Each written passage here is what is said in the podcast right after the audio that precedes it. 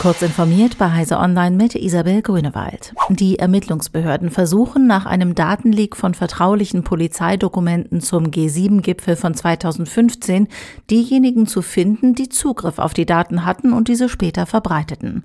Nun klopfte die Staatsanwaltschaft in Gestalt der Polizei unter anderem bei der Piratenpartei an die Tür.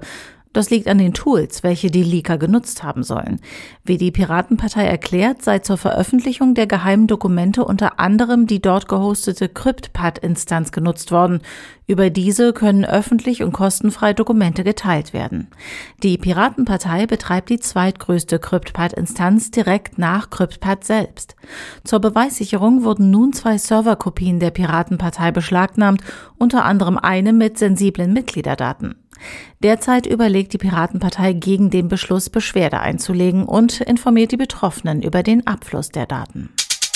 Der Autokonzern Stellantis mit Sitz in den Niederlanden und das Lithiumminenunternehmen Vulkan Energieressourcen aus Karlsruhe haben eine Beteiligung von 50 Millionen Euro vereinbart.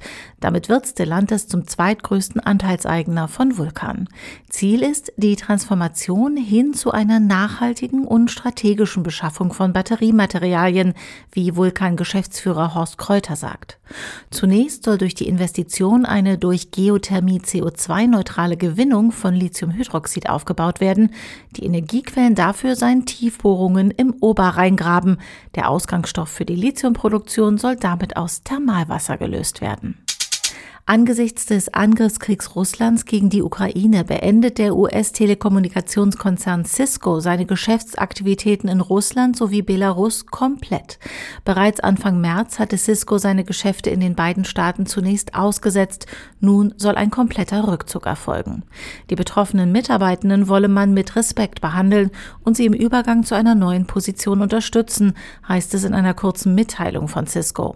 Unklar bleibe noch, ob etwa cloud-gehostete Produkte Produkte dann nicht mehr in Russland und Belarus funktionieren und ob auch der Fernsupport und Software-Downloads betroffen sind.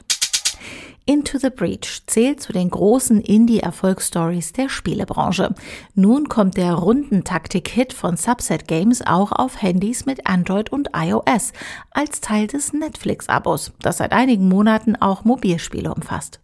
Netflix hat dafür einen Exklusivvertrag mit Subset Games geschlossen. Diese und weitere aktuelle Nachrichten finden Sie ausführlich auf heise.de. Werbung.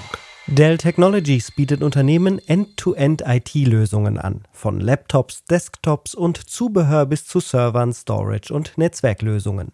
Egal über welchen Kanal, auf Dell.de, per Telefon oder auch direkt über WhatsApp. Das Dell Technologies Beratungsteam arbeitet direkt mit Ihnen zusammen und geht auf Ihre speziellen Herausforderungen und Bedürfnisse ein.